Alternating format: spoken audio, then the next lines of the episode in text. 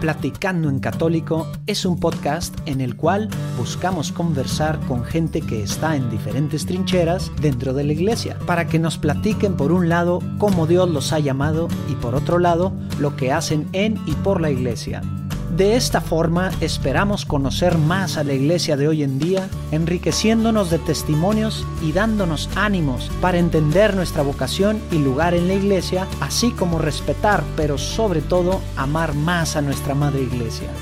Ojo, estamos en este viaje juntos. Nosotros tenemos el micrófono, pero no estamos enseñándole a nadie, sino que nosotros simplemente hacemos las preguntas, ya que queremos conocer más sobre la iglesia. Si decimos alguna incoherencia, por favor háganoslo saber en nuestras redes sociales. Agradeceremos mucho sus consejos.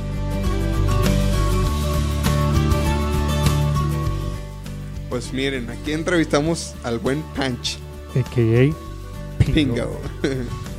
eh, AKA the water polo champion of the Monterrey Tech al rato van a entender un poco el reba de, de Lalo. Oye, no, hombre, este, qué cuate tan, tan alivianado, este, muy abierto, muy, muy alegre, eh, muy padre la plática. No, y como que es, digo, es, es impresionante y como que da ánimos, ¿no? Saber que hay gente, pues es, es un chavo un poquito más grande que nosotros, que estudió en el TEC, que tenía todo el mundo de posibilidades abierto en el tema empresarial, en el tema de deportes, en el tema de social, etcétera.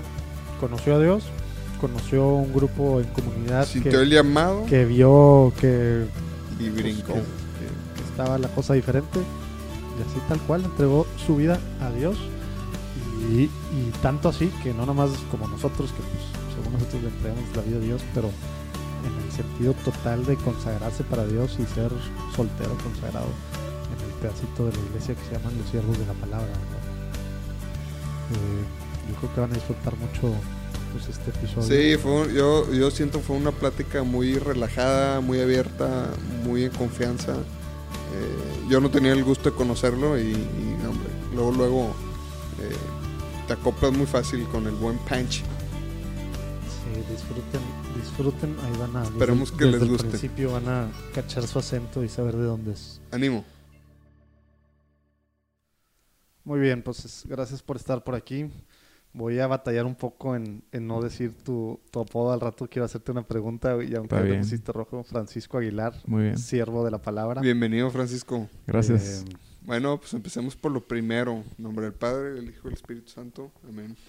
Padre, Padre amoroso, acompáñanos. Aquí estamos eh, más de dos reunidos en tu nombre y queremos que nos acompañes durante esta conversación. Queremos que seas tú, por medio de tu Espíritu Santo, quien inspire, quien motive, quien mueva lo que aquí se platique, se discuta, se exponga. Y por favor, ayúdanos a no, tirar tanto para el monte, Señor, a no decir incoherencias y no confundir a, las personas quienes vayan a compartir este, esta conversación con nosotros. Acompáñanos. Amén, Señor. Gracias, Señor, porque podemos tener aquí a Francisco. Amén. Padre, Espíritu Santo. Amén. ¿Qué onda, Francisco? Yo no tenía el gusto de conocerte. Sé un, muy poquito del tema de los, los cerros de la palabra, pero bueno, estoy muy emocionado por tener esta conversación contigo. Eh, y pues bienvenido. Muchas gracias por la invitación, muy contento y pues con todo gusto sus órdenes. Pues empezar con lo primero. ¿Quién eres? Preséntate. Ya empezamos con lo primero. lo, primero de las preguntas. ¿Quién eres? Pues muy bien, soy eh, Francisco Aguilar. Eh, originario de, de, Ensenada, Baja California. Em, tengo 37 años. Tengo, mm, digamos que desde el 2011, como sirvo la palabra con un voto perpetuo, o sea, con un compromiso de por vida. Ahorita nos platicas qué es eso. Ahorita les platico qué, qué significa eso. O sea, desde los 30 años más o menos. Exactamente, desde los 30 años hice mis votos perpetuos, pero mm, eh, empecé mi proceso vocacional con ellos a los 20. Entonces llevo 17 años de mi vida en esta labor misionera. Ya casi la mitad. Como siervo de la palabra. Y te puedo decir muchas más cosas de mí. No, platícanos, ya eh, que estás hablando de desde los 20 que estás con los siervos, platícanos antes de... Tú, digo, yo, no sé, yo te conocí a lo mejor hace pues, más de 15 años, fácil. Eh, pero no me acuerdo, nomás me acuerdo de que estabas en el TEC. Platícanos cómo fue tu proceso de conocer más a Dios o algún tema personal de conversión, testimonio. Platícanos un poquito de esto. Sí, claro que sí. Eh, pues yo nací en una familia católica y iba los domingos a misa, estuve en escuela católica, escuela de monjitas, digamos que hasta secundaria estuve muy familiarizado con la fe. Em, en la prepa estuve en una prepa que no era necesariamente eh, de inspiración así católica. Em, y, pues bueno, mi caminar en, en, la fe ha sido estar familiarizado con los caminos de Dios, ¿verdad? Em, sin embargo, en la prepa fue donde empecé a tener una cierta independencia y empezar a pensar en qué hacer con mi vida. y de alguna manera me dejé influenciar de manera positiva por mis abuelos que me impulsaban, mis dos, abuelos varones, a desarrollarme, a estudiar y de alguna manera pues me entró como que el sueño del TEC, ¿no? El sueño de venir a Monterrey, el sueño regio que le llaman, ¿no?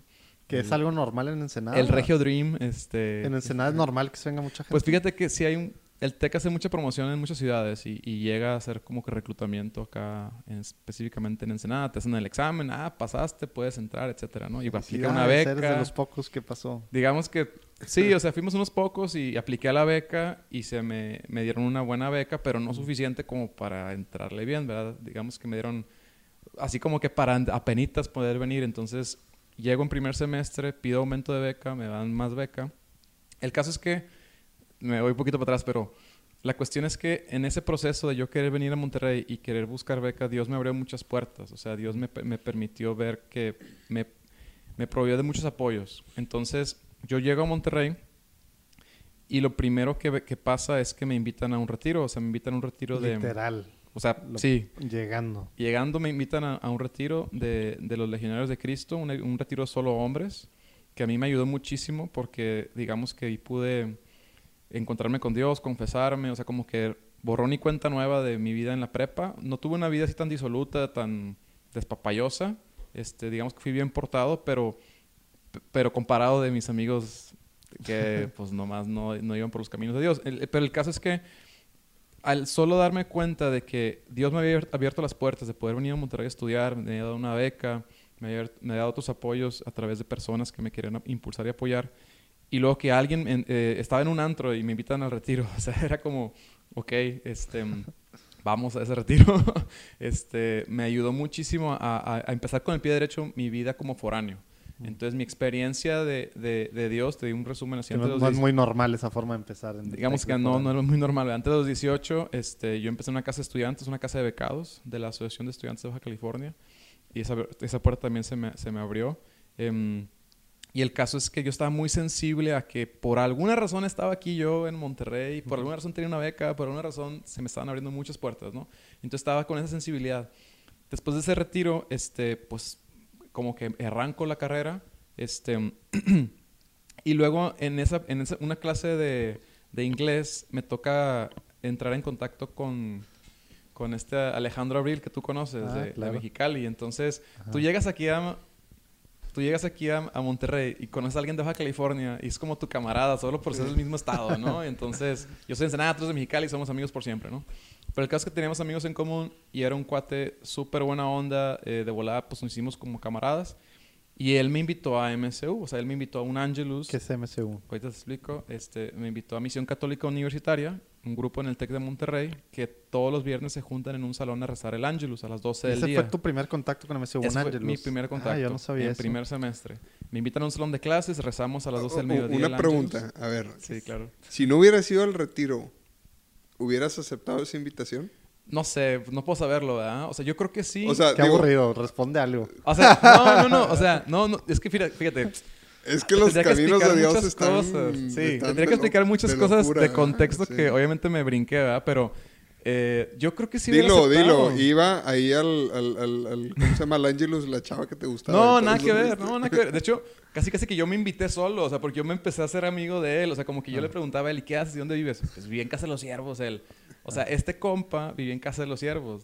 él, ya estaba integrado a los siervos. Él vivía con los siervos, pero él no estaba con los siervos. Él era un estudiante que vivió con los consagrados, pero nunca con un pensamiento vocacional. Simplemente... ¿Y cómo pasa eso?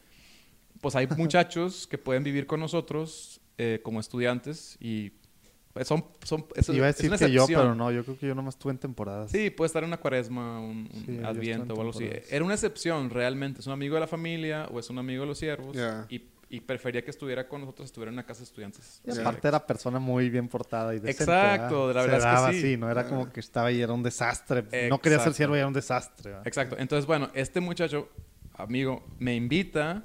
Pues tú me preguntas, ¿o hubiera sido o no por el tiro? Pues no sé, yo digo que sí, porque estaba abierto. a-. Ahí te va, ahí te va. Yo, yo quería comerme el mundo, vato. O sea, yo quería conocer gente, yo quería ir a las fiestas. Yo, yo me metí en todo lo que te imaginas de Y estás actividades. mucho tema de liderazgo, ¿no? Como que Es que yo estuve parte. muy involucrado en, en ser líder allá en Ensenada, en Ajá. la organización de promoción de liderazgo. Sí. Y luego vine aquí a un par de congresos nacionales, seminarios nacionales en la prepa y luego justo antes de entrar a la carrera. Entonces mi red de relaciones era alrededor de ese grupo. Y entonces yo ya tenía como que pues ciertos contactos, cierta relación con gente aquí en Monterrey y me sentía ¿Qué más te a metiste a estudiar? ¿Qué, qué carrera? Yo estudié ingeniero industrial. Ingeniero industrial. Ingeniero O industrial. sea, ibas, ibas a ser presidente de la Asociación de Estudiantes de Ingeniería Industrial. Pues sí fuiste, ¿no? No, o sea, es allá? que es, así- ese es el tipo de Sí, cosas que yo- sí. a las que yo aspiraba. O sea, te estoy imaginando Sí, cómo... sí, sí, tal sí, cual. O sea, de que en la, en la Expoteca ahí, ya, este, ya. todo el rollo, eso que... de actividades estudiantiles, todo lo que te imagines. Me metí al Museo de Arte Contemporáneo, el Consejo Juvenil, este, me metí al equipo de waterpolo. O sea, me metí en un chorro de El actividades. waterpolo, para quien no sepa, es un deporte muy popular en Monterrey. O sea, el caso es que a lo que, a lo que quiero ver es que yo estaba muy abierto a las relaciones personales, o sea, a ser sí. amigos. Sí, a lo que te invitaban ibas a ir. Exacto. Y entonces por eso yo, ten- yo, yo estaba muy abierto y pues me identificaba como católico. O sea, después de ir ahí me di cuenta que, ay, pues yo sentía que era una buena persona y un buen católico. Empiezo a ver a estos muchachos que eran como más intensos y de repente me invitan a una asamblea de oración ese día en, el- ese día en la noche en San Juan Bosco. Ah, o sea, en caliente todo el en mismo día. caliente, el mismo día. Oye, en la noche tenemos una asamblea en San Juan Bosco. Pues vamos a San Juan Bosco. Para que los que no sepan, San Juan Bosco es una parroquia muy cerca del TEC de. Monterrey, la parroquia universitaria.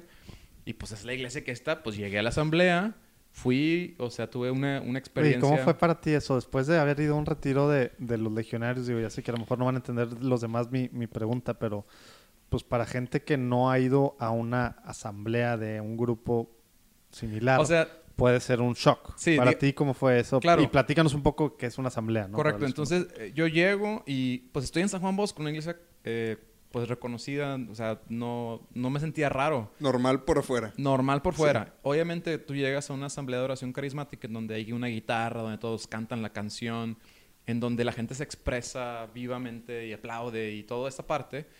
Yo lo sentí raro, pero a la vez dije, pues está raro, pero estoy en la iglesia, ¿no? O sea, como que no, está- no está como que tan raro, ¿ah? Eh, entonces, este, el, pues fue raro y traté de acoplarme y cantar las canciones y yo estaba súper abierto de, de mucho, de- o sea, a lo mejor demasiado abierto, ¿no? Sí, Este, no, no creo que sea muy normal. entonces, pues simplemente es como que, ah, sí, se me hizo raro ya.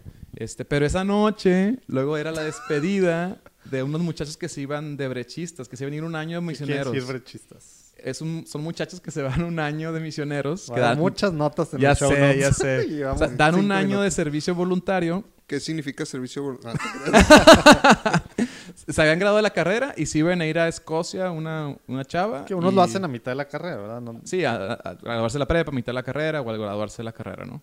Y entonces iban a, darse, un- iban a dar un año de servicio en Escocia y en no sé qué otra, en Belfast. mm, Era mm, Eh, eh, eh, Bastida este- y Ah. este Horacio...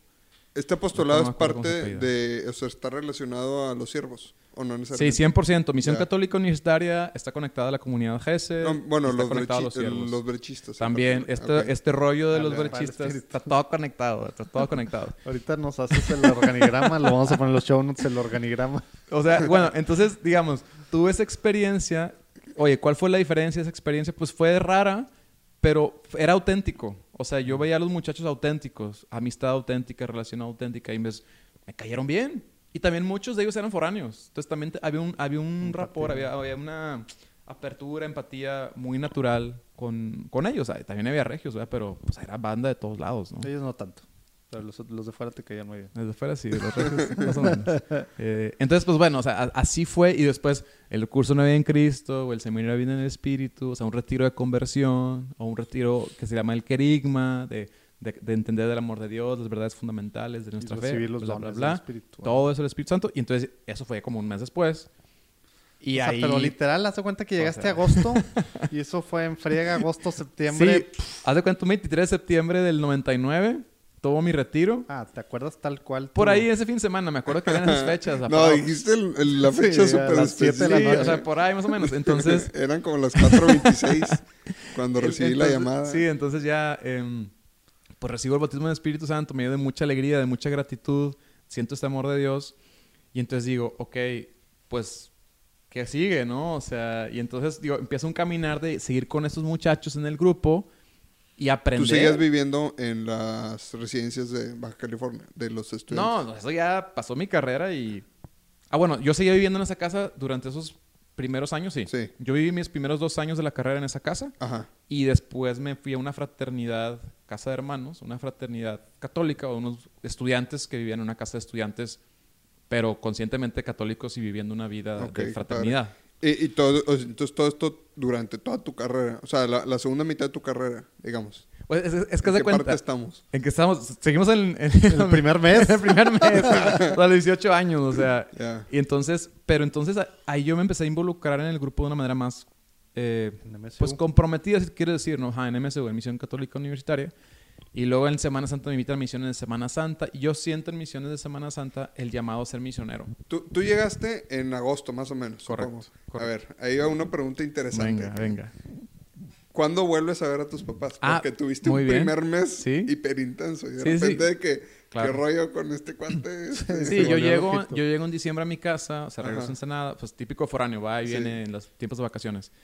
Y, y pues sí tuvo un cierto cambio de que andaba un poquito acelerado con esto de la fe, ¿no? Sí. Este, no, no, no, man- no manifesté como algo así muy, em, pues muy loco, así, este, pero sí les expresé que, oye, me estoy, me, me estoy dando cuenta que está padre esto, estoy conociendo a esta gente y, y ya, o sea, no fui... ¿Les platicaste, digamos, de tu bautizo en el Espíritu? Sí, o sea, y traía mi cruz y, o sea, esa Navidad traía mi cruz ahí en la cena de Navidad. O sea, realmente sí fue como que, ok, hay, algo pasó en, en la vida de, de Francisco, ¿no? Y, em, pero a no lo hubo mejor, así es, algo a lo muy- mejor es momento. A ver. ¿Te decían Francisco? ¿Cómo te decían? No, a mí me decían pingo. ¿Por qué? A mí me decían Siempre pingo. esa duda y todavía te digo yo pingo.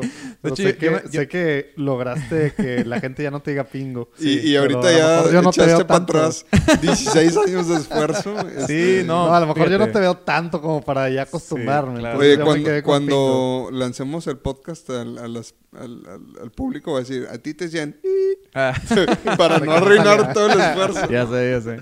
No, mira, a mi papá le dicen pingo. O sea, mi papá desde chiquito le dicen pingo. Yo pensé que era por tuyo, No, entonces, ¿por espérate, espérate, espérate. Entonces él es el pingo y pues yo soy el pinguito. Entonces mis amigos en la secundaria descubrieron que yo era el pinguito y empezaron a echar un chorro de carrilla como en segundo de secundaria. Y ya ves que en la carrilla en secundaria es así bien O pesada. sea, Y entonces- ahora sería bully- bullying. Sí, carrilla, bullying, whatever. Entonces, el...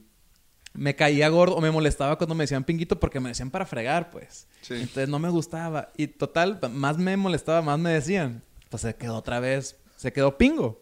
Entonces, pues Pero bueno, pingo está mejor que pinguito. ¿eh? Correcto, Sí, correcto. mucho, Entonces, sí. digamos que, fíjate, chistoso porque... Sí, sí, como que inspira más respeto.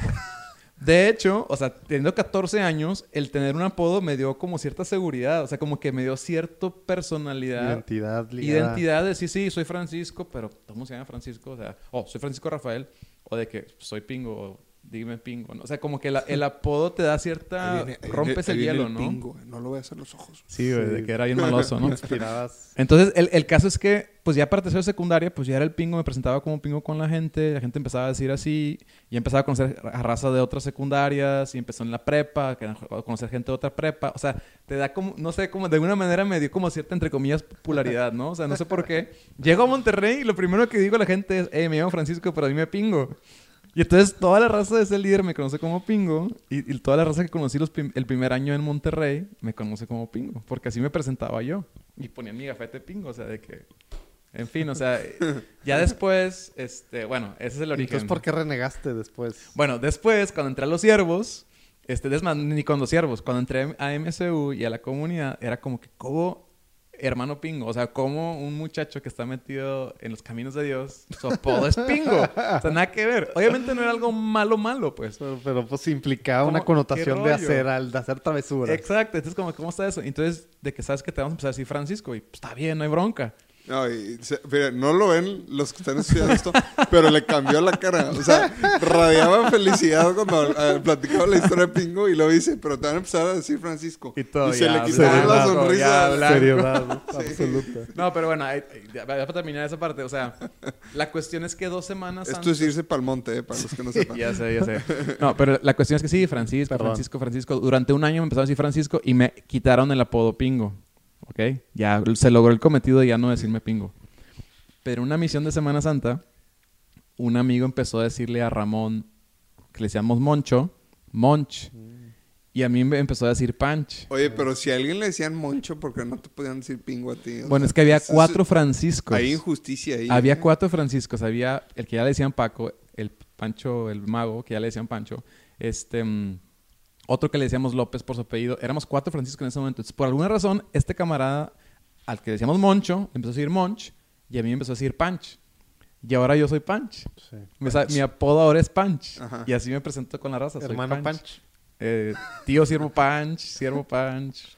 Her- Órale. o sea, soy Panch. Oye, entonces ya Es cuando mi nuevo a apodo. tus papás, ¿hubo alguna reacción así de shock o, o fue de apoyo? ¿Tus abuelos? O sea, Habías sí. dicho que habían sido un gran apoyo para ti. Sí, o sea, eh, pero ¿te refieres a la conversión a Dios o ya el, Sí, el o tema sea, de los porque siervos? no es que, Sí, no es que digas... Sí, son como dos cosas o son varios pasos ahí. en No, no, parte, no, Digo en tu primer contacto cuando vieron... Pero oye, dices que no fuiste tan, tan, No. tan, o sea, no les platicaste, sí, que empecé a orar en lengua. así Exacto. que- No, o sea, pero a ver, fue a ver, voy a replantear mi pregunta. Ok.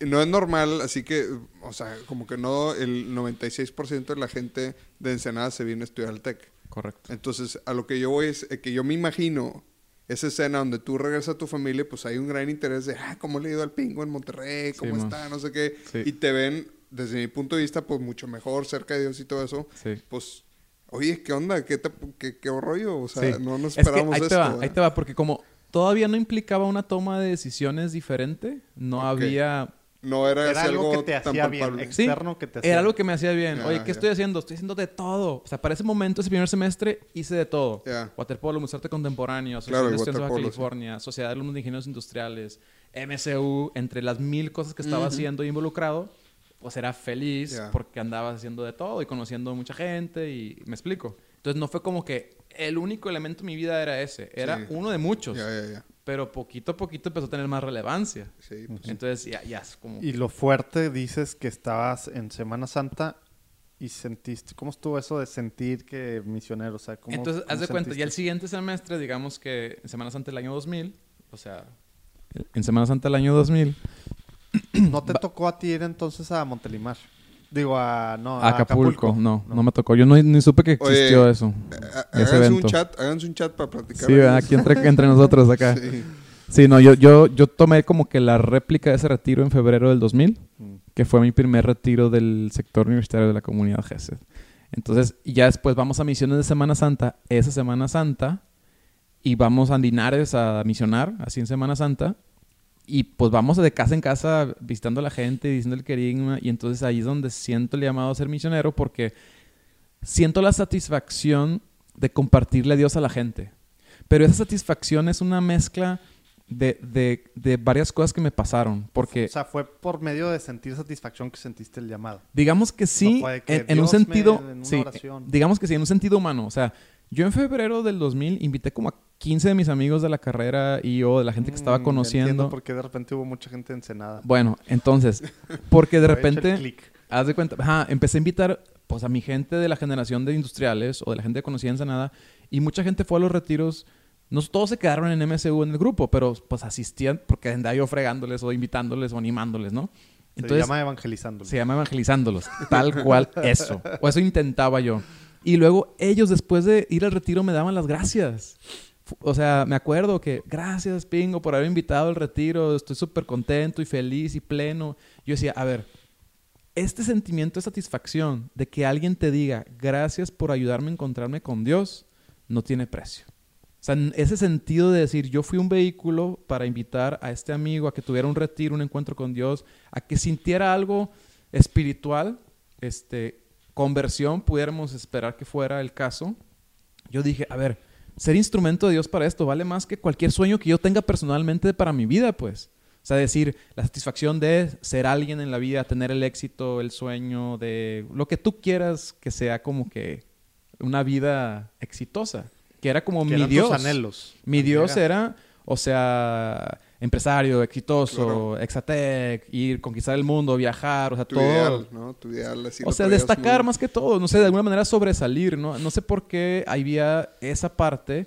Yo sentía que no era muy, e- muy egoísta, cre- creía que era muy loable el tema, pero pues realmente era algo pues que me buscaba a mí mismo, pues, o sea, el, el- el hecho de yo querer lograr algo, ser alguien, eh, pues al final es, es centrado en uno mismo y no centrado en Dios. Y de alguna manera era como, Dios bendice mis planes, ¿no? Tengo todos estos sueños e ideales y, y quiero lograr y hacer, pero no era como... Sube- que- Súbete a mi barquito.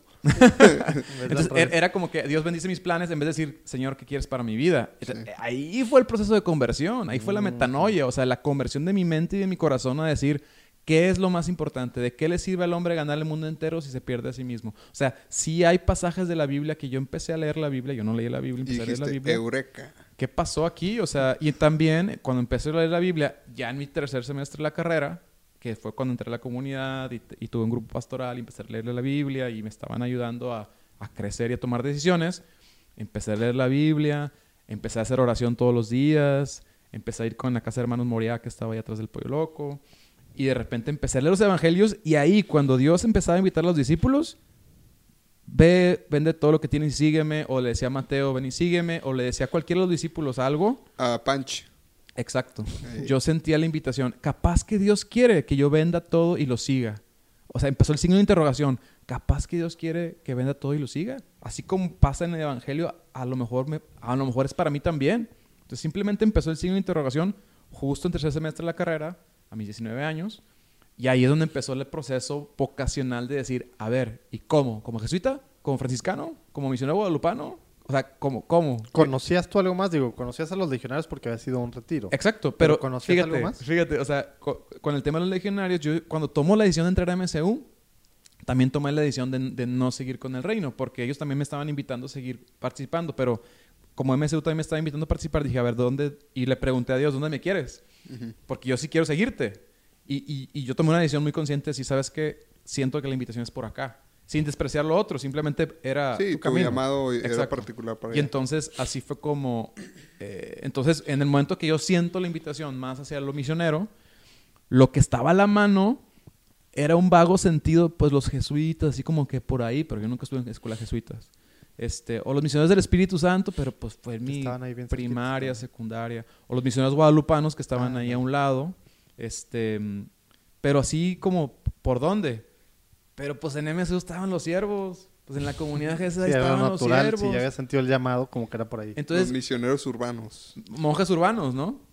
Esos más, a veces nos escribimos como monjes urbanos. Entonces yo digo, a ver, me encanta MSU, estoy apenas creciendo, acabo de entrar a la comunidad GES, estoy aprendiendo a seguir a Dios, a orar. ¿Cómo voy a irme a otro llamado? O sea, como que irme a los jesuitas, irme a los franciscanos, Ya dejar te el en casa, ¿no? dejar de manera. estudiar. O sea, porque cuando tú escuchas, ve, vende todo lo que tienes y sígueme, Sí. yo sí me puse a pensar, a ver, Dios quiere que deje, que deje la carrera. O sea, me puse así, en un extremo, ¿no? Pero dije, a ver, Dios me dio la Oye, beca, pero Dios ta, ta, deja ta, ta, no tú- creo que quiero que, que quiere que deje de estudiar, ¿verdad? Deja pero tú bueno. la carrera del TEC. O sea, la carrera profesional de waterpolo. O sea, No, hombre, nada más duré un semestre. oye, estaría bueno eh, buscar en el baúl de los recuerdos una foto Y tu subirla gorrito de waterpolo y que sea la foto así de No había Facebook en ese entonces, entonces Sí, a lo mejor te vas a liberar de esta. Bueno, ya prometo no sacar el tema del waterpolo otra vez. Cerrado.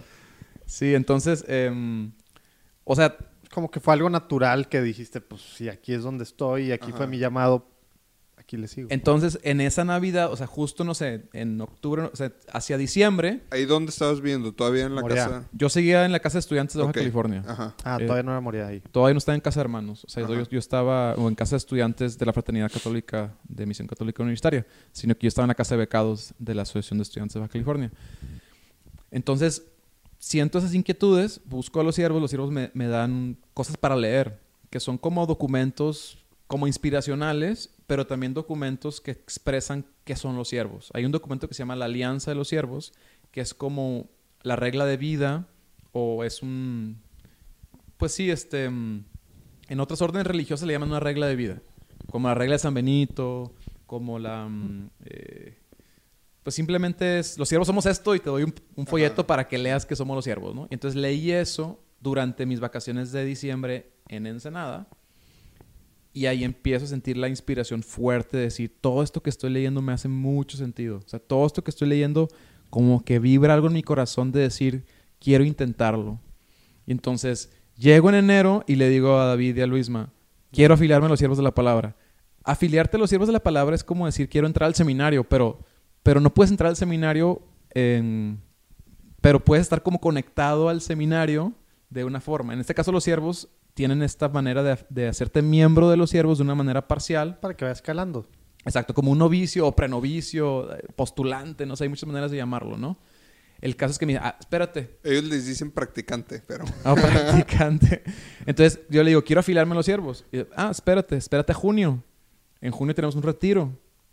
Invítate a comer a la casa, invítate a un día del Señor un sábado, que es una Aprovecha este semestre poco a Sí, poquito. empieza y- a conocernos y así también te conocemos a ti, pero en junio hay un retiro precisamente para muchachos que tienen interés de Se los te hizo eterno esos seis meses. No, estuvo padre porque fui a un retiro de cuaresma con ellos por ahí en febrero, marzo. A Jacona. Este, no, no, aquí en de esos de que se, se hacen aquí en Monterrey. o sea. Controla Turquía. Es que los siervos en, en Semana Santa siempre se iban al monasterio trapense en Jacona, Michoacán. Exacto, ahora lo hacemos generalmente en diciembre, pero el caso es que esos meses de enero a junio fue conocerlos personalmente, ir a comer uno que otro día, e ir a cenar con ellos algún sábado. Con- eh, si es prudente decir algún nombre, ¿con quién o quiénes interactuabas más en ese entonces? Bueno, en esa generación, el, el siervo de la palabra que estaba en Misión Católica Universitaria, en el grupo de MSU, era Helio García. Ujú. Helio García decidió no continuar con los siervos de la palabra. Él se casó, tiene hijos, sigue en la comunidad. em, y, pero era uno de mis referentes, o sea, porque con él era mi líder, haz de cuenta. El líder del grupo de jóvenes, estaba él. Pero también estaba Luisma, Luis Manuel Bravo, un nicaragüense. Él ya era siervo con compromiso de por vida, que era como que el supervisor de Helio. Entonces, ellos dos eran mis referentes así directos, porque estaban ahí cerca en el día a día con nosotros. Y luego está David Mijares, que es el jefe de jefes. Saludos a David. Saludos, David. Em, y entonces, al final, con él fui con el que hablé cuando tenía un interés vocacional. Y él fue el que me dio los documentos, porque él es el superior de los siervos aquí en Monterrey. Entonces, con ellos tres eran principalmente con quienes interactuaba. Y poquito a poquito empecé a conocer a otros, a Pepe Vázquez, empecé a conocer a los jóvenes afiliados o en formación. En ese tiempo, Quique Guajardo, Germán Ávila, Adrián Vélez. Muchos muchachos no, por, no, no perseveran, ¿verdad? Pues tú fuiste... Ah, no, fue Fer Ayala, ¿no? El que rompió ahí después de mucho Sí, después de muchos años ya Fernando Ayala hizo su compromiso de por vida en el 2003 y luego, Ah, y luego tú, ¿no? y luego yo en el 2011. Sí, se hubo un buen gap ahí en Sí, medio. hubo un espacio ahí, ¿no? Entonces, este... No está tan fácil. Sorry, Casillas, que te tenemos un poquito aquí... Por andar Es que, preguntando oye, nombres. háganse un chat no, de o WhatsApp. sea, Si preguntas nombres o te aguantas. Digo, la gente que está escuchando que, que como se puede perder un poco, disculpen que... Oye, y Carlos eh. Gutiérrez, luego fue y saludó a, a Pepe Vargas. Sí, este, inventando nombres y random. No, no se cree. Este, Bueno, regresemos, bueno, regresemos en- del monte. En- el caso es que ya en ese retiro, en junio del 2011, fuimos varios muchachos y nos afiliamos Joaquín Cerda y yo. O sea, dos muchachos nos afiliamos en ese evento. Y, o sea, fue una pequeñita ceremonia donde pues decides ser parte de los siervos, pero sigues estudiando tu carrera. O sea, no te, no te haces parte de los siervos hasta que no te gradúas de la carrera. Ajá. Entonces yo en cuarto semestre de la carrera me afilio a los siervos de la palabra, en cuar- cuarto semestre de la carrera, y ya empieza un proceso de, de, de conocerlos de una manera más cercana todavía. Sea, ya estabas... ¿Qué era tu- la diferencia de cualquier otro estudiante entonces? Oye, pero una pregunta. A ver, Sí. espérate, espérate. El retiro fue nada más para confirmar que, o sea, tú, lo- tú lo viste como un trámite porque Sí, ya ibas muy de hecho, encaminado. de hecho sí, porque todo lo que escuché ahí pues era como Ah, reafirmar o sea, pero sí te fue gratificante en el sentido de que te hizo, te reafirmó. Definitivamente. Ya, O sea, ra- no, tú no sientes que entraste así como que con muchas dudas, o sea, ya ibas muy bien y te ayudó a estar más seguro. Digamos que sí. Qué padre. Sí. Pero entonces en ese proceso les platico un poquito mi, mi conversión. O sea, en- les acabo de escribir dos años de mi vida en donde su- sufro en el sentido positivo, sufro una metanoia, o sea, sufro una conversión de mi mente y de mi qué corazón. quiere decir metanoia en Esa griego, pregunta era mía, pero bueno. Metanoia es como... Y no preguntaste querigma, me quedaste bien mal. Oye, no preguntaste qué era Eureka. Bueno, metanoia significa conversión. O sea, es, es ese cambio total, ¿verdad? De, de mente y de corazón. Entonces, por ejemplo, en mi caso, mis ideas, mis sueños, mis ilusiones iban encaminadas hacia lo mundano, ¿verdad? Hacia el éxito como el mundo lo propone y en los términos del mundo, ¿no? Sin, sin que fuera algo así como que malo, pero estaba buscando el sobresalir, este, dinero, fama, fortuna, viajes, el ten- ser alguien. Eh, eh, waterpolo. Ah, no, Waterpolo, ya no iba a decir etcétera. eso, ok. Entonces, empiezo a darme cuenta de que él les iba al hombre ganar el mundo entero si se pierde a sí mismo. Y entonces empiezo a decir, ¿qué implicación tiene el que yo siga a Cristo? O sea, ¿qué implicación tiene que yo acepte el Evangelio? Y entonces digo, pues si esto es lo más importante en la vida, y justo con eso están las... em, este- esta gratificación de saberme instrumento de Dios para que otros se acerquen a Él, o esa satisfacción que se siente de que tú seas instrumento de Dios. Entonces, si esto es lo más valioso y lo más importante, ¿de qué le sirve al hombre ganar el mundo entero si se pierde a sí mismo? O sea, ¿de qué me sirve ganar, o sea, hacer, llegar, alcanzar esas metas si me pierdo, si pierdo mi alma? Y entonces empieza esa metanoia, ese cambio en mi mente y decir, a ver, no es tan importante la maestría, el doctorado, el, el diplomado, tal o cual experiencia, el currículum. Mi Dios era el currículum. Yo vivía para el Dios currículum. Y como con ese sentido de decir, quiero destacar mi currículum para entonces seguir escalando y el corporate ladder, ¿no? O sea, seguir haciendo y ser el super CEO de no sé qué empresa, ¿no? Este, según yo también para hacer una fundación y ayudar a toda la humanidad. Entonces empieza a cambiar eso porque estoy leyendo el Evangelio, porque estoy orando, porque me estoy llenando de verdades cristianas, o sea, y lo estoy alimentando. Y me estoy rodeando de gente que está tomando decisiones muy similares. Está dejando el mundo y está siguiendo a Dios. Entonces yo empiezo a dejar de hacer cosas. Así que yo empecé en el primer semestre en todo. Poquito, poquito empecé a dejar cosas. Ya no estuve en el Museo de Arte. Contemporáneo, ya no estuve en el equipo de waterpolo, este, ya Yo no, no fui, estuve... no se enojen, yo no fui. Se está O sea, mordiendo la lengua Lalo. Poquito a poquito empecé a decir, a ver, todo esto es padre, pero no es tan importante como esto. Y entonces le empecé a dar prioridad a decir, lo más importante es Dios, obviamente estudiar, sacar buenas notas, tengo beca, pero voy a participar en MSU tanto como pueda. Voy a servir en este grupo de Misión Católica. Universitaria tanto que pueda. All in. All in para Dios. Y ese proceso me costó mucho trabajo porque ya tenía contactos, relaciones, gente que yo apreciaba. que- Oye, y que- ahí sí con tu familia me imagino sí fue el cambio. Ahí más o menos, porque yo les dije, ya no voy a estar tan metido en la Asociación de Estudiantes de Baja California, en la Sociedad de Alumnos de no sé qué. Pero ¿cómo ya no vas a estar metido? No, pues es que son buenos amigos, pero pero yo quiero estar con esta otra gente. O sea, yo quiero, yo quiero ser el mejor jugador de fútbol, tengo que entrenar fútbol con los que saben fútbol. Esta raza no está en esto. O sea, diciendo fútbol como la analogía, pues, o sea, este, esta gente sigue a Ah, Dios. pensé que yo querías quiero aprender también, de Dios, y esta gente está en que eso, Entonces ahí es donde tengo que empezar a decirle no a muchas cosas y Ajá. empezar a tomar decisiones. ¿verdad? Ya no me involucré tanto en las sociedades industriales, las sociedades de estudiantes de Baja California, eh, cosas extracurriculares a lo mínimo. Este, digo, me metí a clases de deporte para hacer ejercicio, pero no, me- el involucramiento, ¿no? El, el, el ser el presidente de la sociedad de alumnos, el ser el tesorero no sé qué, o sea, el estar en eso como si fuera un dios, o sea, como Claro. si fuera algo tan valioso como meterle mi sudor y mi tiempo y mis desvelos a andar organizando eventos y ponerle en mi currículum, mi dios currículum, pues. Sí. Y si sabes qué, no, eso es, eso es basura. Lo que era ganancia para mí, como pérdida, lo estimo hoy ante el gozo de conocer al Señor Jesús. Entonces dije, Dios es lo más importante y mi tiempo extra lo voy a dedicar a Él. Y, y sin ser irresponsable con mis estudios. Oye, ¿esa frase la sacaste de algún lado o es tuya? Está padre. Es parafraseando, parafraseando un pasaje de la Biblia. Me gustó, está San padre. Pablo. Te la voy a robar. Róbamelo, por Ah, favor. pensé que pero- estabas jugando, güey. No, está, está Yo iba- cuando la terminó iba a decir de que buena frase.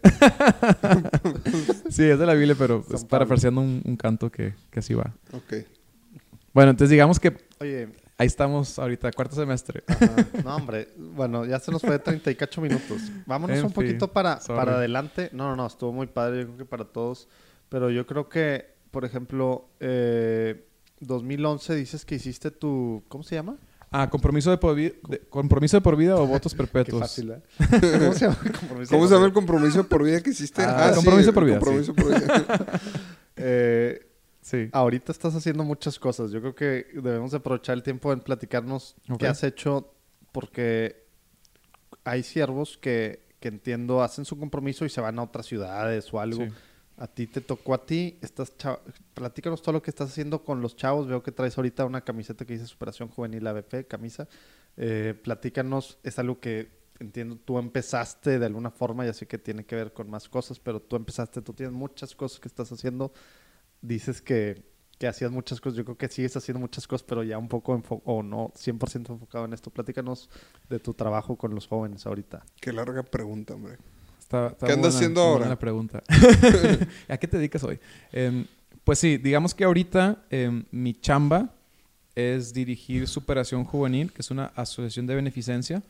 Pero esta aso- asociación de beneficencia da el soporte a todo el trabajo que hacemos con jóvenes. ¿Y a, a- a qué me refiero con el trabajo que hacemos con jóvenes? Es decir, lo que les comenté hace ratito de los misioneros voluntarios en la brecha o los brechistas que dan un año, pues es un programa de jóvenes que requiere cierta estructura y administración y recursos. Lo mismo, Misión Católica Universitaria requiere recursos. Todo lo que hacemos con muchachos de 13 a 25 años requiere de dinero. Sí, son en lugares y hay comida y los lugares cuestan y Todo. los papeles cuestan. Y todo. también los siervos trabajamos en eso y recibimos un pago como por nuestra labor religiosa. Entonces la mayoría de los empleados de Superación Juvenil son siervos de la palabra, aunque también hay otro personal administrativo o inclusive consagradas que también dedican su labor al trabajo con jóvenes Oye, y algunos de de ellos súper larga pregunta, creo que, creo que la regué.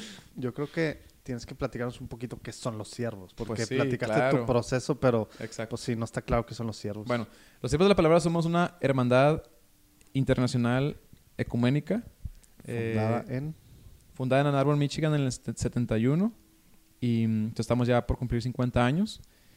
Tenemos casas en, en Londres, en Belfast, que es Irlanda del Norte, en las Filipinas, en el estado de Michigan, en cinco ciudades, en Costa Rica y en Monterrey. Nicaragua, ¿no? En Nicaragua no hemos tenido casas temporales en Nicaragua y estamos insertados en una red de comunidades de alianza que se llama la Espada del Espíritu. ¿Qué quiere decir comunidad de alianza? Una comunidad de alianza es como decir un grupo de familias que decide seguir vinculadas por largo tiempo a- por medio de un compromiso em, pues personal. Es decir, yo, yo como lo describía es, yo cuando estaba chiquito mis papás iban al club rotario, este, y, o hay clubes sociales, ¿no? De la, imagínate que esa misma gente que estuvo en mi infancia en el club rotario, que, a los que todos les digo tíos, siguieran juntos por toda la vida socialmente siguen juntos, siguen siendo amigos, pero a lo mejor ya no siguen tan participativos en el club rotario. O imagínate que en tu escuela primaria, donde todos se conocían, esa generación de personas, de niños de 0 a 15 años, se sigan viendo por siempre y sigan conectados como si fueran esa comunidad estudiantil. ¿Y qué es lo que los conecta?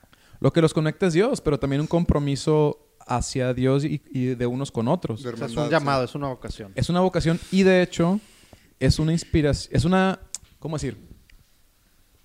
Estas comunidades son a inspiración de las primeras comunidades cristianas. Las primeras comunidades cristianas lo tenían todo en común, se amaban, se servían, se apoyaban y, vivían en un mundo hostil que no conocía la fe. Esas primeras comunidades cristianas les tocó ir eh, en contra, digamos, del paganismo y empezar a abrir brecha y evangelizar a, toda esa, generación, ¿verdad? De alguna manera nuestras comunidades de alianzas son similares porque ya estamos en una era postcristiana, este, y, pues ya la gente se puede decir cristiana, pero realmente no vive al 100% todas las implicaciones del, del cristianismo. Ahora, comunidad cristiana o comunidad de alianza no es la única manera de vivir el cristianismo, pero es una manera de vivir el cristianismo. Y entonces todas esas comunidades o estos grupos de familias, este, que son como 70 en, en diferentes ciudades y países del mundo, están conectadas por medio de esta federación de comunidades que se llama la Espada del Espíritu. Y los siervos de la palabra somos los consagrados de la Espada del Espíritu, o somos los religiosos varones que estamos al servicio Oye, de y, toda y comentas que es una, una asociación ecuménica, lo cual me- Correcto. Me, gusta mucho esa palabra. Sí. Eh, eh, pero en su mayoría hay alguna tendencia. Históricamente eh, somos más católicos, Ajá. pero también hay anglicanos, luteranos, metodistas, eh, Free Church. También muchos por países, ¿no? Pentecostales. Sí, mucho es histórico y por países. En, en Londres, pues hay anglicanos. Este, en Estados Unidos hay algunos luteranos, Aquí presbiterianos. hay puro católico. Aquí somos puros católicos. Este, en Costa Rica es la casa es ecuménica, aunque son puros católicos. Hay algunos evangélicos o muchachos evangélicos que están interesados en nuestra vida.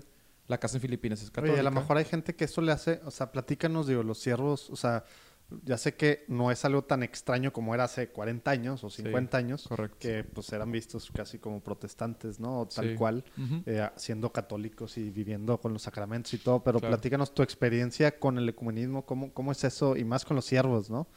No, es una experiencia padrísima. Realmente yo tuve la oportunidad de estar en Ann Arbor dos años para mi formación. Siempre todos los hermanos en nuestro proceso de formación tenemos que ir a vivir en Arbor dos años.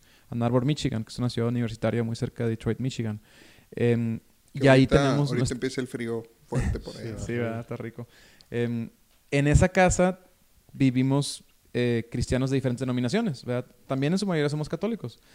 Pero la experiencia es muy enriquecedora porque aprendemos, parte de los cursos que tomamos em, es historia de la iglesia y también es eh, espiritualidad eh, ecuménica, que quiere decir que empiezas a estudiar las, la- las otras tradiciones cristianas y cómo es que surgieron las otras iglesias. ¿verdad? Entonces, al, al estudiar la historia y al estudiar el proceso de, las- de- de cómo ellos desarrollan su espiritualidad, empiezas a apreciar pues sus Lo que nos une. manifestaciones o su manera de expresar el cristianismo, ¿no? Entonces, ves la centralidad del evangelio, ves la centralidad de la Biblia, ves la centralidad del- de la vida comunitaria, de hecho, la centralidad del amor fraterno. O sea, hay muchas verdades centrales que como cristianos todos creemos, Son ¿verdad? la O sea, base para todos. el credo que decimos en misa los domingos, o sea, por pequeñas cuestiones no los podemos profesar todos juntos, pero casi todos los cristianos lo podemos profesar juntos, ¿verdad?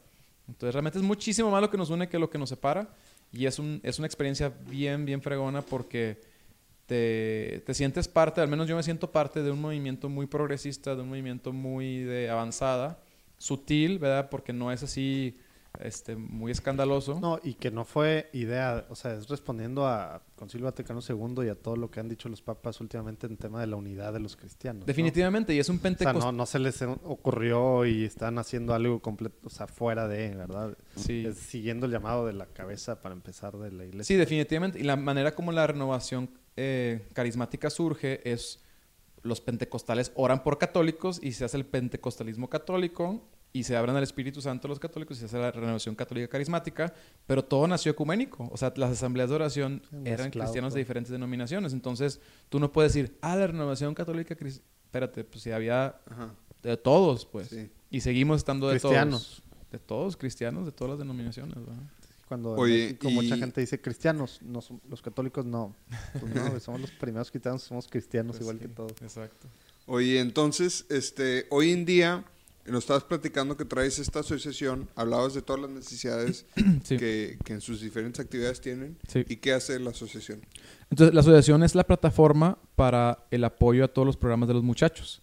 Entonces, es decir, tienen esas necesidades que habíamos platicado y entonces tenemos esta estructura administrativa donde podemos tener acceso a locales, automóviles, gasolina, este, que si refrigerios o lo que se le da a los, a los muchachos, algunos materiales. Entonces, y, y de hecho, los que somos los consejeros o los apoyadores o los coaches o los que estamos liderando los grupos, eh, algunos somos siervos de la palabra y otro personal, y entonces todo está dentro de una institución civil, que es esta asociación de beneficencia, y estamos trabajando con jóvenes, o sea, anualmente estamos trabajando con más de 500 jóvenes, semana a semana, En Monterrey. en Monterrey y su área metropolitana, y durante el año hacemos eventos que llegan a impactar a más de 2.000 muchachos durante el año. Que hacemos eventos más o menos grandes, pero esos chavos a lo mejor no vienen semana a semana a recibir una, una plática o un, o un evento, pero hacemos eventos abiertos durante los veranos, Semana Santa. Y pues ellos invitan a sus amigos. Exacto, y- entonces si llegamos a impactar a, a un buen de, de muchachos durante el año y todo eso requiere recursos y entonces me toca a mí dirigir la asociación que tiene esta facilidad de tener esos recursos y también me toca procurar fondos para la asociación para tener ese para seguir obteniendo recursos y seguir Oye, en creciendo México también. eso me imagino que va a ser una cosa Pues sí, flojera. Todavía está- no tenemos ese chip. ¿no? Sí, o sea, gracias a Dios hay muy buenas fundaciones aquí en Monterrey y también a nivel México, eh, con quien se pide donativos para lo que hacemos con los jóvenes. Nuestros programas les llamamos un programa preventivo de formación, porque estamos dándoles formación a los muchachos. No estamos trabajando con chavos con situaciones muy problemáticas, son chavos normales. Su, vulner- su vulnerabilidad principal es que son jóvenes, es que están susceptibles a, a todo. ¿verdad? Y entonces estamos trabajando con ellos, ayudándoles, inyectándoles fe, valores, Dios, experiencia, servicio, voluntariado, bla, bla, bla, bla, todo positivo para que no se anden metiendo en babosadas, pues. Y entonces todo ese trabajo es preventivo y pues los chavos especialmente, esperemos, la mayoría, que nunca estén en una situación de delincuencia, nunca estén en una situación de drogadicción, nunca estén en esa es la forma civil, digamos, legal de, de conseguir dinero. Sí, porque el, el propósito es, un propósito de formación humana, es un propósito de desarrollo humano, es ayudar al chavo que se desarrolle como un ser humano maduro, con valores, y sea un buen Y ciudadano. eso fue, o sea, superación juvenil, ¿cuánto tiene? Tenemos desde el 2008 establecidos así formalmente. Mm. Eh, pero, ah, pero fue entonces idea de David o... ah, el- claro, o sea, no, no es como que, que, sí yo había sido algo que tú habías empezado. No, no, no, o sea, eh, todo esto tiene desde el 79, cuando empieza la, la comunidad GS y se trabaja con los muchachos, y se empiezan a establecer dos asociaciones. La de las familias, que es la comunidad GS, que se establece en el 91 o en el 90, No, y luego ya superación juvenil se establece más formalmente en el 2008. Entonces, digamos que tenemos poquito tiempo establecidos de esta forma. Ya. Digamos que antes pues era entre amigos, y, pero pues empieza a crecer la cosa y tienes que, que formalizarlo, ¿verdad? No puedes tener el dinero bajo el colchón, ¿verdad? Y Oye, platícanos todo eso. tantito antes de ya terminar esta parte, lo, lo que hacen, lo que haces, o sea, con universitarios ya en la parte más, digamos, pues sí, de MCUs y Sí, claro. demás cosas, en las universidades, etcétera, como, o sea, tú, tú conociste, tu primer acercamiento con lo que luego fue a los siervos fue en un Angelus que te invitaron en dentro del TEC. Correcto. Ahorita, ¿cómo pasa eso? ¿Cómo, cómo Mira, es eso? ahorita, gracias a Dios, tenemos tres MSUs. Tenemos una MSU en Apodaca, que se juntan en una parroquia, ah, se llama San José, allá por Rinconada. Em, tenemos MSU Uni, que se reúne en Parroquia del Espíritu Santo y también hace los Ángelus en los salones de la Uni. Casi siempre en FIME o en alguna otra facultad, mejor arquitectura, dependiendo dónde les den chance o dónde no nos corran. Este, y también en el caso del TEC, siempre es aulas 4, aulas 6, y se siguen haciendo todos los viernes la oración del Angelus. En la UDEM también tenemos Angelus los jueves, ahí pues en la capilla, porque pues no hay bronca en la UDEM. Em, Los de sí, es cató- sí, porque en el TEC me acuerdo, pues era más y todo, la asociación sí, y de hecho ahora ya el TEC se abrió, De valores para pedir permiso, porque pues, no se puede hacer algo religioso. pero ahora el TEC ya se abrió, o sea, ya el Ah, TEC se ya abrió se puede ser todo. religioso, para bien y para mal. Para bien y para mal, se abrió todo. Y entonces ya- eh, somos el único grupo católico registrado en el TEC, somos Misión Católica Universitaria. Wow. El otro, el otro es, es este cristiano, este se llama Poco- Compa, creo. O sea, el reino no tiene que hacer tantas cosas. Así registrado misiones, así. formalmente ante el TEC, no. Ah, mira. Porque a lo mejor no quieren, o sea, siguen haciendo sus actividades, o sea, no, me- no metidos en el registrarse, TEC. ya, sí. Pero nosotros sí decidimos porque estamos ahí metidos haciendo Pues cosas. es que O sea, tienen mucha historia ahí ¿qué ustedes con el TEC. Pues todo Sí, pues ahí desde nació. la comunidad, pues, ahí nació, de la pues, ahí, comunidad o sea, todo nació ahí. Y platícanos cómo evangelizan el TEC, cómo, cómo tantito eso yo creo que está padre para que la gente escuche ya después de tu testimonio todo lo que sirvió para ti personalmente Claro. eso.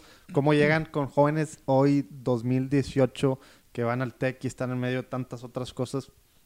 O sea, es igual, te invito al Angelus. Es ¿Cómo- que en cierta forma sí, porque le llamamos la evangelización relacional. O sea, tú te haces amigo de alguien, compañero de alguien, y lo invitas a jugar fútbol, se están, jugando, se están juntando a jugar rugby, se están juntando a jugar eh, frisbee, fútbol. Como la droga, poco a poquito. Poco a poquito, poco a poquito. Hacemos car- carnes asadas ahí en la casa de estudiantes o trampas asadas, como decimos. Entonces, realmente son eventos sociales, deportivos, o sea, relativamente normales, sanos. Para que vean cómo se llevan y el mirad cómo Sí. se aman. De- definitivamente, es que eso es la magia, la verdad. O sea, no es ciencia, o sea, pero sí cuesta trabajo porque los chavos están muy metidos en muchas cosas, como yo estaba metido en muchas cosas.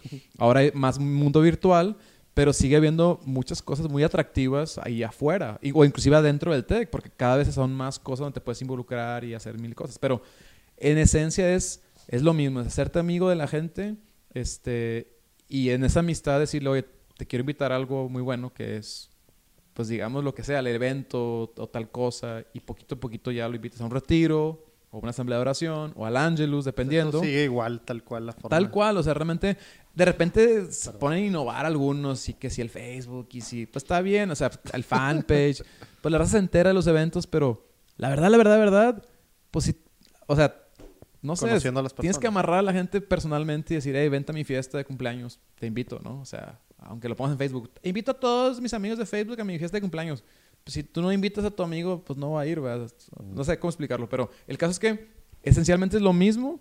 Sí se han cambiado algunas cosas, pero depende de la generación de gente, pues son los gustos que tienen ellos y el tipo de eventos que organizan. Pero pues mucho es, lo, es de lo mismo. Muy bien. Oye, ¿y ahorita estás estudiando algo? Aparte de, o sea, ¿estás se- seguido preparando? O sea, como ¿Estás- siervos de la palabra, todos los días tenemos que estar estudiando, eh, digamos que la Biblia y o algún, pues algún tema de nuestro trabajo, ¿no? Entonces ahorita estoy leyendo varios libros, este, de Steve Clark, que es nuestro fundador, em, pero también estoy leyendo, estoy leyendo Jordan Peterson de Ah, las ¿neta? 12 reglas, o sea, las dos reglas. entonces pues, siempre tenemos que estar estudiando, este, obviamente esto Pero de- formalmente, ¿estabas en algo con el IPAD? bueno, acabo de terminar una maestría, acabo de terminar una maestría hace tres meses. Eh, ¿Y, y por, entonces qué, ahorita- por qué siervo de la palabra decir? O sea, ¿para qué y por qué? Pues bueno, O sea, ¿por eh, qué creíste que era importante para ti Es que- y para la gente con la que vives? por el trabajo que tengo en superación juvenil, que es procurar fondos, hemos ido desarrollando un evento que es una carrera familiar que acaba de que pasar. acaba de suceder este fin de semana, se este pasado, que se llama Vamos. Este, y esta carrera 10 años. ya tenemos 10 años organizándola y provee casi el 40% del presupuesto anual de superación juvenil. O sea, nos da mucho dinero para poder operar. Entonces, ya no era una carrerita, los primeros dos años era una carrerita entre amigos. Y ahora es una, una, una empresa. O sea, o, o ya no es un changarrito, ahora es un pyme, si quieres decirlo. Claro, y trae nuevos retos que tal vez no estabas equipado lo suficientemente bien para Entonces yo hablé con los hermanos, hablé con el patronato, les dije, a ver, o sea, ya tenemos esto haciéndolo 7 a 8 años, podemos seguir haciéndolo, yo me siento un poquito ciclado, me gustaría estudiar algo, voy a ver si puedo estudiar algo que me siga sirviendo para que crezca Superación Juvenil, o sea, nuestra asociación, para que vivamos, se profesionalice más en tema de marketing y de marca y de branding y todo ese rollo. Sí, todo lo necesario para hoy en día. Y porque estamos crecer. Trabajando con empresas, vendiendo patrocinio, haciendo contratos. O sea, cuando una asociación de beneficencia se está metiendo a hacer un, entre comillas, negocio, o sea, ya es el evento, se te tiene que manejar con, con términos diferentes o con las reglas del juego un poquito diferentes si quieres Que seguir esté bien hecho. existiendo, ¿verdad? Y que no nos sea menos un ayudando a one shot gente. deal, no sé. Entonces, por ahí fue donde sabes que una maestría en alta dirección me viene bien. Yo sé que no estoy, no soy un alto directivo, es una asociación pequeña, Tus sueños se, se van a cumplir. pero están también. cumpliendo, ¿verdad? este, pero gracias a Dios hice el examen, me admitieron y me dieron una beca del 80%. Wow. O sea, y el otro 20%, seis benefactores me apoyaron. Entonces, desde cuarto de primaria estoy becado en todas las escuelas que he estado.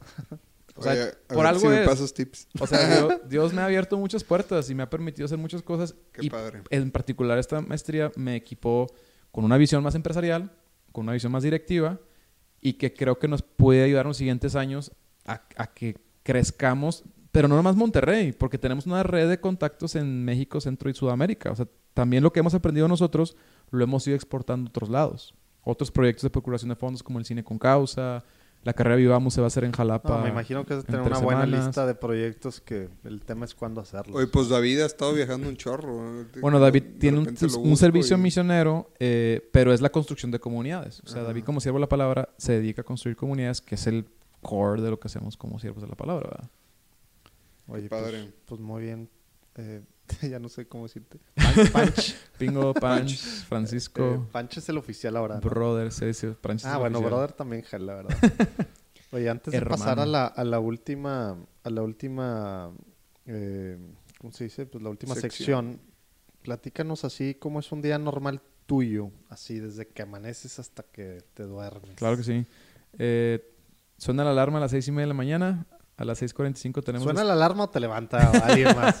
Yo me acuerdo cuando me quedaba ahí a dormir, pasaba alguien y jalaba tocado la puerta, o, sí. o aventaba casi agua a los que no nos... Claro. No, pues, suena la alarma y luego suena el teléfono y a cada extensión nos marcan para despertarnos. Eh, o nos tocan la puerta, dependiendo, eh, dependiendo del caso. El ca- Entonces, ¿Cuántos viven en la casa? ahorita somos 11. Somos 11 en la casa. En 6.45 desayunamos juntos, los siervos. Somos 11 hermanos. Eh, a un hermano nos repartimos el, el- preparar el desayuno.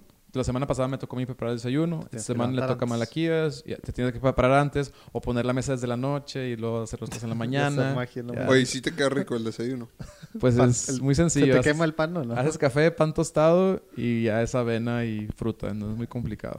Este, el caso es que de 6.45 como a 7, así más o menos rápido desayunamos. Y el desayuno es que platican. ¿cómo Sí, platicamos bien rápido. O sea, son 15 minutos, 20 máximo. Este, ¿qué onda? ¿Qué ha pasado? Libre todo así, ¿verdad? Sí, y vamos pasando el agua y el café y la fruta y la avena y todo, el pan tostado. Y ya terminamos, lavamos los platos. Todos los días desayunan juntos. No todos los días, de martes a sábado. Este domingo y lunes es libre a la hora que quiera cada quien.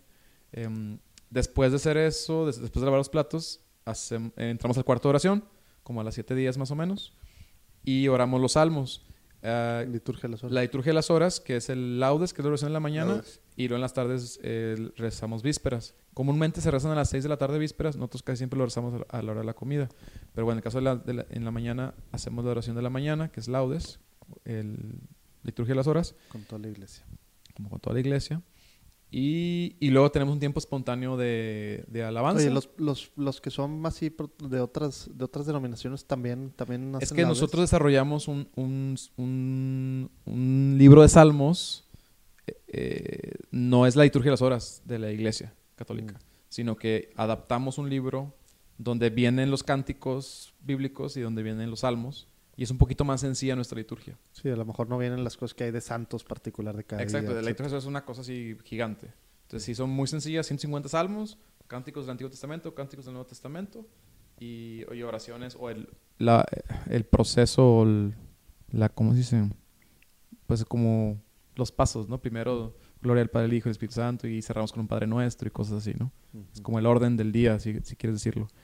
Y ya oramos como, como unos 40 minutos, todo eso, incluye intercesiones, o sea, pedimos por la iglesia, pedimos por necesidades personales. Por el la- podcast. la Eh, gente nos pide oraciones. una oración Sí, ¿no? podcast, sí. La gente nos pide oraciones y ahí pedimos por ellos, por la salud de Joana, por la salud de, o sea, tantas necesidades que hay, ¿no? Y entonces la, la alabanza, la oración espontánea y luego Todos los días hay alabanza. todos los días tenemos alabanza y hacia el cierre del tiempo de esa oración todos juntos ya hay un tiempo de meditación personal. Entonces, este, en medio de ese tiempo hubo una lectura bíblica, alguien leyó la Biblia y hizo un comentario bíblico. Entonces siempre meditamos algún pasaje de la Biblia y pues ya cada quien solo se va a meditar y a estudiar. Y, y tenemos el tiempo sagrado que le llamamos que es como de 7.10 a 9.15. Entonces son dos horas de oración, estudio, todo, esa, todo eso junto, ¿no? Y entonces es donde ya, me, pongo a estudiar el... Estoy leyendo el libro de Man, of Man and Woman in Christ, Hombre y Mujer en Cristo, eh, pero he estado estudiando el libro de Colosenses, he estado estudiando em, la carta a Judas, o sea, diferentes cartas del, del- o diferentes libros del- de la Biblia. Siempre estamos estudiando la Biblia de los siervos, siempre. Em, y luego ya a partir de las 9.15, pues ya es prepararte para ir a trabajar. Cada quien en su, en su propio... Cada quien en su cuarto y tenemos algunas áreas donde, salitas, donde pueden estar los hermanos ahí leyendo, estudiando lo que, lo que guste, ¿no? O la misma capilla, hay gente que se queda ahí en la capilla. También tenemos un cuartito de, de adoración eucarística, o sea, una- un, un área para el Santísimo y un cuarto de oración. Entonces tenemos como dos áreas, eh, pues, espirituales o de, de oración, ¿no? Eh, entonces, a partir de las 9.15 horas, le prepárate para irte a trabajar. Trato de salir a las 9 y media rumbo al trabajo. Estoy en superación juvenil casi siempre de... Pues depende del tráfico, ¿no? De, estoy como de 10 a 1 y ahora le regreso a la 1 porque a la 1 y media tenemos oración otra vez. Este, y re- otra vez rezamos unos salmos, pero un poquito más breve. Y lo comemos juntos martes, miércoles y jueves. Y luego ya en la tarde, eh, pues siguen las actividades. La ¿verdad? comida normal igual, no hay... Pues alguien cocina y... O sea, lo que voy, no, no hay un tema que se vea, no hay algo que No, ahí se lea, platicamos, o sea, que siempre tratamos de abrir el tema de que, a ver, ¿quién quiere compartir su meditación de la mañana? Y alguien dice, no, pues me pareció muy bien el pasaje de 1 Timoteo capítulo 3, porque es bla, bla, bla, bla. Y, ah, ok. Y oye, ¿cómo les fue en la oficina? ¿Qué hicieron? Ah, y entonces, el que dirige la comida, pues ahí el la que dirige la comida. Cada quien va platicando cómo le fue y qué ha hecho y así, ¿no? ¿Quién está a cargo de la casa? Ahorita está eh, Fernando Ayala a cargo de la casa. Este, como todos los que escuchan el podcast conocen quién es, obviamente. Sí. Claro, sí. este, seguramente sí van a varios conocerlo. Em, el caso es que, bueno, y en la tarde más actividades y en las noches generalmente tenemos reuniones en las noches, porque en las noches es como trabajamos con los muchachos. Cuando los chavos están fuera de clases, pues son las noches, son sus tiempos libres. Entonces ahí es cuando agendamos entrevistas personales uno a uno o reuniones grupales de los grupos pastorales o grupos de crecimiento, o grupos fraternos, como ya sea, grupos pequeños de compartir. Y así, este, ¿Y qué más cosas tienen a la semana? Digo, ya sé que ese es un día normal, pero a la semana, ¿qué cosas tienen propias que están juntos todos los siervos? Bueno, todos los miércoles tenemos lo que le llamamos el compartir de los miércoles, que básicamente es un happy hour de 9 a 10 de la noche y tenemos chéves, botana y platicamos de cómo nos ha ido en la semana. Y a veces invitamos amigos. Este, ya están ustedes atentamente invitados. Hay unos que no quieren. Hay unos que no quieren Ah. ir, pero bueno. este, y todos los sábados cenamos juntos y vamos a misa juntos. Entonces los sábados vamos juntos a misa de San Juan Bosco, que ya es misa de domingo en la tarde, y luego tenemos una cena juntos, como una cena en familia, si tú quieres decirlo. Tratamos de preparar algo un poquito mejor. em, ponemos un mantel, ponemos así como que... Están todos con. Nos con ponemos corbata. y nos, nos vestimos bien, nos bañamos, no es cierto. Este, mm, bueno, sí nos bañamos, pero el caso es que pues a- tratamos de meterle más tiempo a la cocinada y cocinar algo rico. Y en el contexto de la cena o previo a cenar, tenemos una ceremonia, muy o sea, una oración familiar que se le llama la celebración de apertura del Día del Señor, que es una tradición que tenemos muchos años en las comunidades haciendo y donde pues se, se se celebra el domingo en familia, desde el sábado en la noche. Y entonces oraciones como para darle la bienvenida al Día del Señor, que es un día de descanso, que es un día de celebración por la resurrección del Señor y donde queremos pasar un tiempo en familia. Entonces, oramos juntos, hacemos esas oraciones, cenamos y al final hacemos juegos de mesa en la noche. De vez en cuando vemos una película, pero casi siempre son juegos, juegos de mesa. Entonces, Y- maximizar el tema de vida en comunidad. que Exacto. todos los días hacen cosas juntos, pero ahí es como que el tema relax. Sí, exacto. Entonces digamos que orar juntos en las mañanas y a, y a mediodía, pues es como, eh, no sé, más mecánico si tú quieres decirlo, pero los tiempos más relax, así de pasar el tiempo juntos, los miércoles en la noche, los sábados en la noche. Y los domingos, generalmente en las tardes también hacemos muchas cosas juntos. O sea, de- realmente hacemos un chorro de cosas juntos. El tiempo, el tiempo de deporte, el tiempo de deporte, pues se cae siempre en las tardes o en las mañanas alguien mete su deporte y se va a correr con alguien, o vamos a andar en bici. Este, tratamos de hacer No lo voy a decir, no lo voy a decir. Waterpolo no. Qué Este, padre, güey. En fin, ese es más o menos el, el ritmo que traemos. Los miércoles vamos a misa juntos a las 7 de la mañana a San Juan Bosco. Pensé que ya no lo hacían porque. No, sí lo hacemos gente que también. nomás domingo y lunes no. No, no, sí. Digo, domingo de ley, este, pero también Ayunan. juntos. Hacemos ayunos los miércoles. Todos los, todos los miércoles. Todos los miércoles hacemos ayuno. Entonces vamos a misa y hacemos ayuno los miércoles. Ok. Muy bien. Eh, Muy bien. Este, Pues ahora oye, sí. pues viene una serie de preguntas así con respuestas. Échalas. eh, en teoría, flash. rápidas. Vamos a ver si lo logro. A ver, qué- a ver, a ver, rollero. a ver qué respondes de, de, de- de bote pronto. Venga. ¿Qué es ser católico hoy en día? Ser católico es ser un, una minoría em, comprometida. Oh, híjole, me gustó. Eh, bien, bien. Qué buen tip, así práctico, le puedes dar a un católico que quiere ser santo, pues hoy en día con la sociedad en la que vivimos. Así, práctico el tip. Concreto, una cosa. Híjole. Qué difícil pregunta. Este. Es que yo, yo me pondría en los zapatos de ese, de ese católico y, y yo creo que lo, lo más importante es que, que pueda buscar auténticamente la verdad. Órale. No, pues Órale. tiene que haber follow, buscar la verdad de qué forma o cómo. O sea, O tengo sea, una, fra- tengo frase verdad por ahí. Es estudiar, la verdad es orar, la verdad es que es... Tengo una frase por ahí que no sé cómo la ¿Cómo saqué, pero es... Digo, la gran finalidad de la vida es ser honesto con uno mismo, encontrar la verdad y vivir la plenitud. Ah, pues viene en el librito de ese líder, ¿no? no, o sea, ese, ese procesito de En el manual del waterpolo. ese procesito de ser, a ver, lo más importante en la vida es ser honesto con uno mismo, aceptar la verdad y vivir la plenitud. Entonces, esos tres pasos que, que yo considero que yo di, que fue un ser honesto conmigo mismo, no soy feliz. No, me, no soy pleno con mi sueño del TEC o con ser exitoso, porque cada que llegaba a mi meta me sentía vacío. Algo más. Entonces tuve que ser honesto conmigo mismo y decir, a ver, esta vida no me llena como la estoy llevando. Si sigo llevando mi vida como la estoy llevando, no, o sea, ya estoy concluyendo que no me está haciendo feliz. Soy honesto conmigo mismo, no soy feliz, no soy pleno. ¿Qué me falta? Aceptar la verdad. Pues eres católico, ya conoces la verdad, acéptala. O sea, acéptala con todas sus consecuencias. Vivir la plenitud. Qué difícil. Pensé que iba a ser un tip práctico fácil. No, es que, es que realmente... No, no existe. ¿Somos hombres o somos payasos, hombre? Es que la cosa es que, o sea, si tú quieres hacerlo como un ritual y ser muy pragmático, está bien, siguiendo a misa los domingos y no comulgues. O sea, sigue yendo a misa y no participes 100%. Sigue, o sea, following the motions, como dicen los gringos, ¿verdad? Sigue diciendo que vas a Que misa eres porque- católico. y realmente no es cierto. Y entonces es una farsa. Entonces, obviamente, no puedo juzgar porque todos hemos estado en esa situación de hipocresía que no nos damos cuenta por la ignorancia. Pero también por una falta, una genuina falta de búsqueda de verdad. O una genuina falta de, de honestidad con uno mismo. Entonces, Entonces ese procesito pues no es tan práctico, pero a la vez tiene que ser algo profundo y tiene que ser algo radical. En, en algunos meses te invitaremos a una sesión especial de cómo descubrir la verdad y ya podemos filosofar un poquito más. Está bien, está bien, con gusto. Oye, este... mm, Y ahí sí con unas cheves o algo, ¿no? No estaría mal. ¿Qué, ¿Qué sería una cosa buena o una cosa que deberíamos hacer todos como iglesia hoy en día en México? Híjole. Es que Urquía hace preguntas bien difíciles. Ay, ¿eh? cañón eso. Em,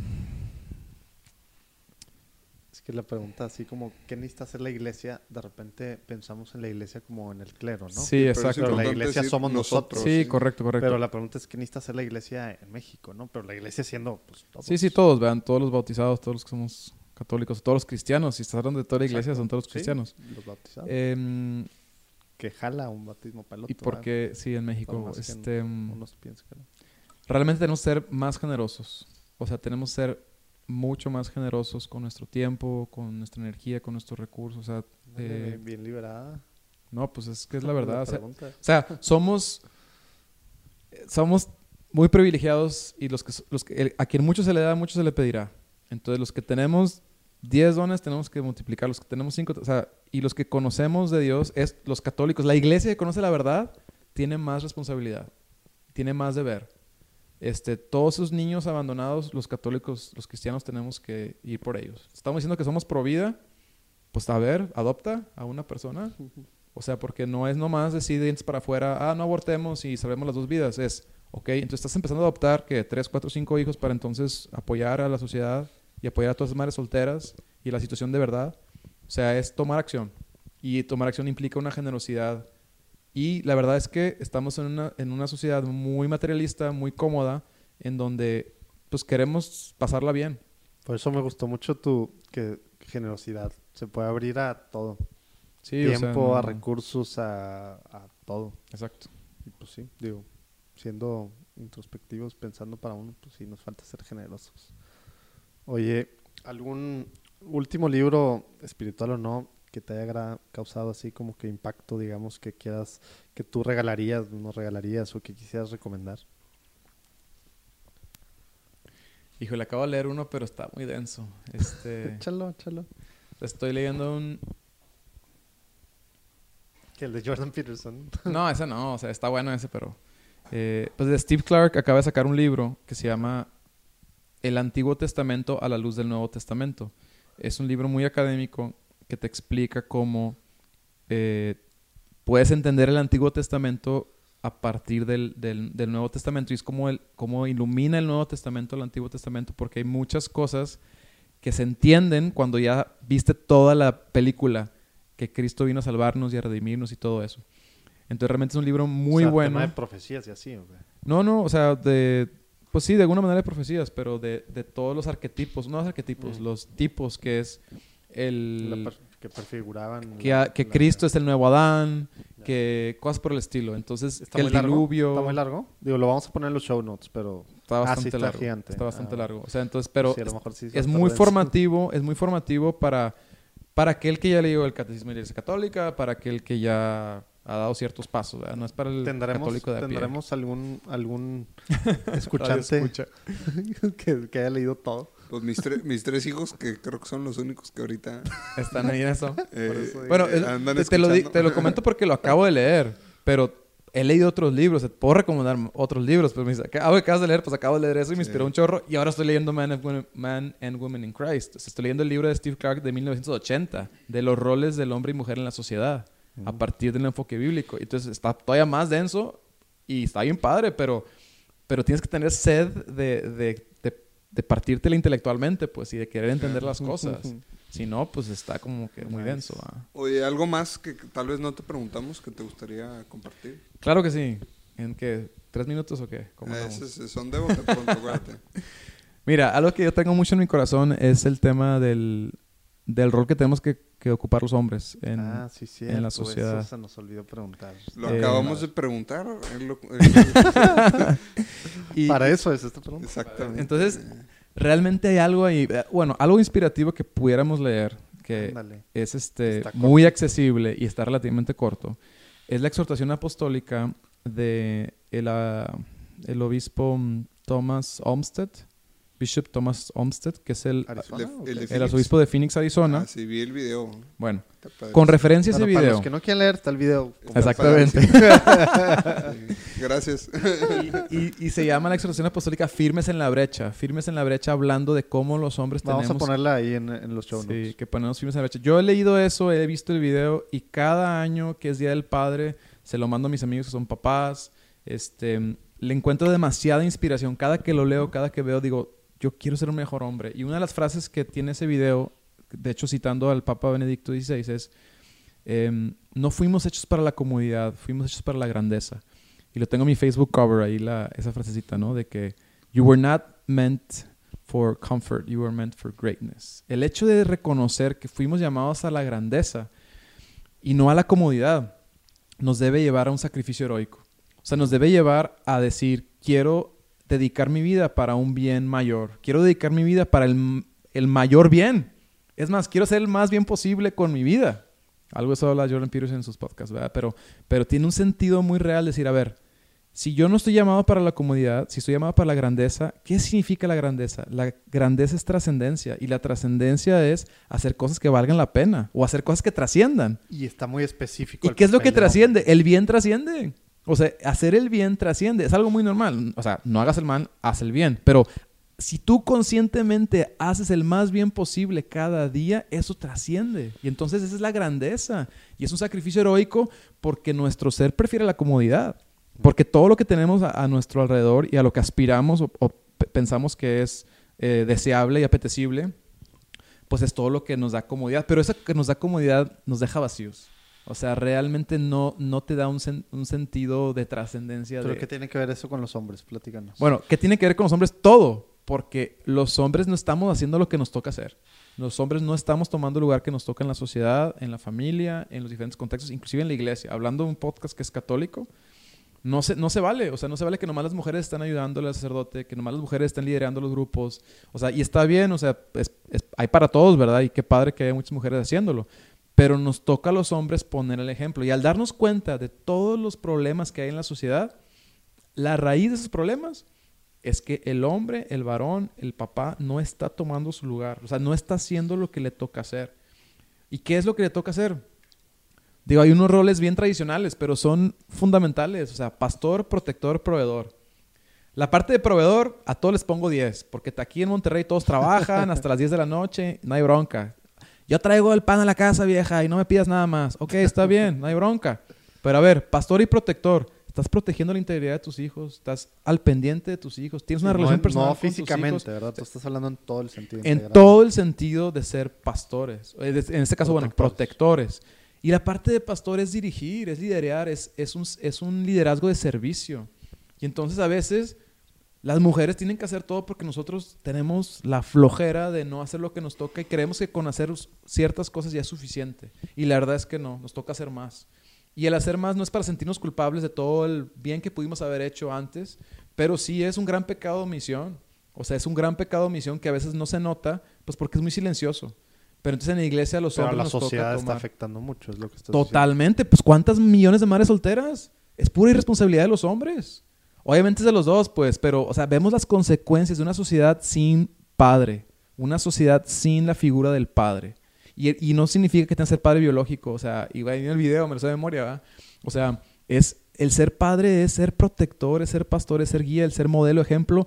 Y las hijas necesitan eso, y los hijos necesitan eso, y nuestra sociedad necesita más padres, más líderes, más varones, no por- para ser machistas, sino para ser auténticos líderes y servidores de nuestras comunidades. Y es una vocación de servicio, y es un rol que los hombres tenemos que tomar en la iglesia de una manera amplia, y no es nomás para el clero, es para los laicos. Y sí, muchos están metiendo muchas cosas y todo, y, pero se meten mucho a la política, se meten mucho a ciertas cosas, o sea, como cristianos, como católicos es evangeliza, sirve, toma iniciativa, o sea, digo, obviamente empezando con tu familia y tus seres más cercanos, ¿verdad?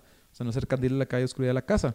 Pero ahí es donde, si hay hombres escuchando este podcast, nos toca hacer más. O sea, nos toca hacer Ojalá más, que dar más. Esperemos que escuchando no más sean muchachas, ¿verdad? Pero mm, eso es lo que traigo mucho en mi corazón, honestamente. Hace y- mucho que no veía al Punch así emocionado, así. No, No, digo, hace mucho no porque te Oye, viera con- mucho y no te- ¿eh? Qué padre. me porque no, no te Me- fue la mejor pregunta, ¿eh? Para que veas que tus preguntas tan Oye, si, sofisticadas. llegaron a la- si llegaron hasta este momento de la, del podcast, felicidades. En la intro vamos a tener, tener que decir, espérense la última pregunta. Guardamos lo mejor para el final. Oye, pues, qué bárbaro. Qué, qué placer tener esta plática contigo. Gracias. Muchas gracias por acompañarnos, No, por, por Muy honrado, ser generoso con tu tiempo y venir y No, acompañarnos. mucho gusto. No, y tu, Este, tu vida, ¿verdad? Oye, a ver, no, nomínanos a dos personas que creas que valdría la pena tener en este espacio. No, pues yo definitivamente de Mijares. Ajá, que y, ya lo y otro saliéndote del, del... Ahora que estás tú muy metido en temas con fundaciones, etcétera, estoy seguro que hay algún católico eh, o alguna católica, porque ¿sabes qué? Mm. Tristemente tenemos agendada, no con fecha y tal a una, pero no hemos entrevistado a mujeres. Porque eres un machista, compadre. Este. Ay, híjole. Ah, pues sí. Este, Katia Barragán, ella eh, dirige la Misión del Nayar. Bueno, estuvo dirigiendo Misión del Nayar. Uf, no, hombre, ya. Ella es muy, muy comprometida, una chava Si con alguien la conoce, servicio. Dígale que vamos por ella.